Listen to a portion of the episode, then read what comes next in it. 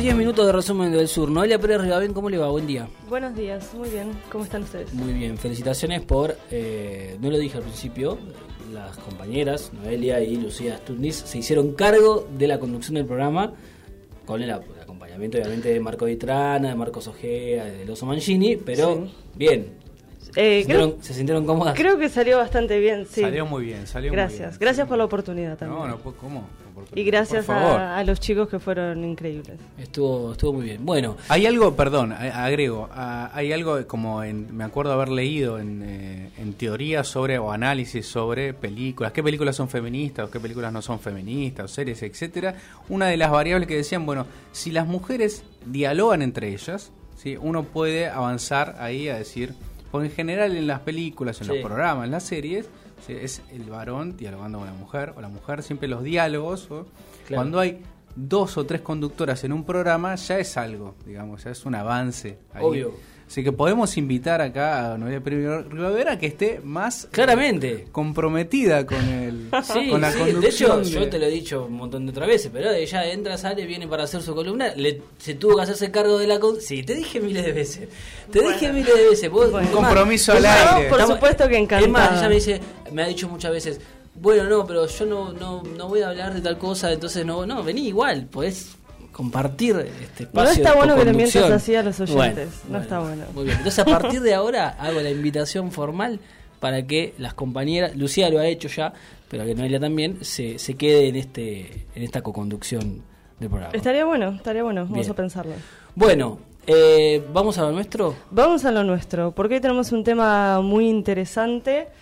Vamos a hablar sobre deporte y Rusia. O sea, de por sí ya sabemos que el deporte siempre tiene una beta política muy importante. Eh, en este caso nos vamos a concentrar en qué es lo que está pasando en, Rusia. Y lo que está pasando es que este lunes pasado la WADA, que es la Agencia Mundial de Antidopaje, recomendó prohibir la participación de atletas rusos en competiciones por los siguientes cuatro años. Ajá.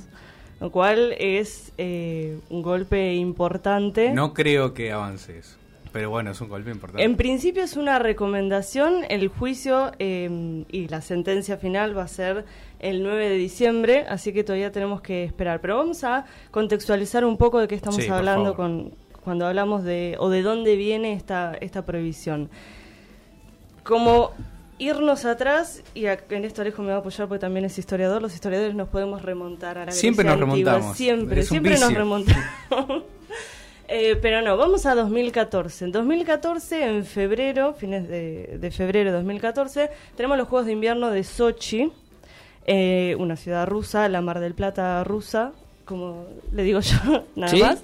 Sí, es la ciudad balnearia más importante. Ajá. Bueno, Eh, fueron los Juegos de Invierno, que acá no tuvo mucha relevancia porque en general Argentina no participa en los Juegos de, Invierno, tenemos una, una delegación muy, muy pequeña, entonces no resuena tanto en los medios. Pero internacionalmente, y sobre todo en Rusia, que tiene muchos competidores, es un fenómeno muy importante. En Sochi en 2014 hubo una confluencia de, de diferentes factores que hizo que esas Olimpiadas fueran particularmente polémicas. Tenemos que pensar primero en los eventos en Ucrania fines de 2013 y que los Juegos de Sochi fueron un mes antes de la del polémico referéndum en Crimea. Sí, Como ¿por para qué que polémico? veamos. ¿Dónde ¿Por está la polémica? Votó la gente. ¿Dónde, Votó la dónde está la polémica? Hay mucha gente que hasta el día de hoy no acepta el referéndum. 99% de la gente votó. El No, 99% ganó de los países no lo acepta. Pero ganó como por, por el 115. Claro, bueno. 135, como fue un chiste una vez que reeligieron a, a Putin. Pero bueno, eso es otra historia. Además de eso, tenemos también, eh, fue muy polémica por eh, eh, reclamos en relación a la comu- comunidad LGBT en Rusia. Unos meses antes de, los- de las Olimpiadas de Sochi, en Rusia se aprobó esta polémica ley en contra de la propaganda homosexual, que tuvo muchísima Sí. repercusión a nivel internacional y que de hecho quisieron hacerle un boicot a los Juegos de Sochi, es decir, prohibir que la gente, o intentar que muchos de, de las delegaciones no participaran en, en los Juegos de Sochi como protesta de lo que estaba lo que ocurría en Rusia en ese momento y lamentablemente sigue sigue ocurriendo. Y también sí le agregamos esta durante la- las Olimpiadas hubo una supuesta amenaza, se creía que iba a haber una amenaza terrorista, que iba a caer un, un avión, ante lo cual Putin decidió bajar, eh, bombardear ese avión. Por suerte no ocurrió. Por suerte no ocurrió. Bajar un avión por las dudas. Pero, claro, Putin suele tomar decisiones... eh, Drásticas. Sí. Claro, decisiones... Evitar un mal. bajar un mal. avión en vez de, eh, digamos, para impedir un ataque terrorista que podría matar a miles. Es una decisión de Estado que sabemos que Putin... eso, o sea, ante cualquier secuestro de avión, Putin dijo, Lo bueno, lo primero que hacemos es bajarlo, no negociamos. No Porque no, suele negociar el presidente Putin con terroristas, lo sabemos por el teatro Sí. ocupado en Moscú. Entre, entre otros, sí, entre otras cosas. Pero por suerte no pasó. Pero esto es como para que tengamos una idea de qué es lo que ocurrió en ese febrero de 2014 en las Olimpiadas de Sochi. Bueno, al año siguiente, en 2015, la WADA denunció que en las Olimpiadas de Sochi, además de todo esto que venimos enumerando, una serie de dopajes alterados por parte de la comitiva rusa. Entonces se elevó a juicio a toda la comitiva rusa que presentaron el ministro el Ministerio de Deportes de Rusia presentó pruebas de los años desde 2012 hasta 2015 de todos sus atletas. Ahí fue cuando la suspendieron a Isinmayeva. Sí. Sí, sí, en ese mismo momento. Bueno, Iván Drago, a lo Iván Drago, todos estimulados. sí, bueno. Eh, claro, y Zimbaeva se, se retiró a fines de 2013 en medio de un escándalo porque se decía que ella también estaba dentro de- del dopaje. Desde el lado ruso lo que dijeron es que en realidad en Rusia se prohíben, se aceptan ciertas drogas que a nivel internacional se prohíben, lo cual es raro porque si tenés una agencia internacional y si participas en ese tipo de competiciones tenés que saber las reglas. Igual tenés que- igual es Claro. cierto, es cierto que cada liga, en cada deporte acepta ciertas drogas. Por ejemplo, yo sé que en, en la NBA la efedrina es legal. Sí, pero, bueno, pero para competir mayoría de los internacionalmente deportes- tenés que saber Claro. que no podés Claro. consumir eso. Y si sos el anfitrión de las Olimpiadas, Menos. es una información que tenés que tener y controlar sí o sí. Bueno, a raíz de este escándalo en los Juegos de Río de 2016 se le prohibió la participación a 118 atletas rusos que estaban metidos en, en este escándalo. En el 2017 también se prohibió la participación en los juegos que se realizaron en Corea. 2018 tenemos eh, la, la eh, Rusia fue anfitrión, no me salía la palabra. Olímpicos de fútbol. El Mundial de Del Fútbol. Mundial de Fútbol, sí, no me salía la palabra en español, perdón.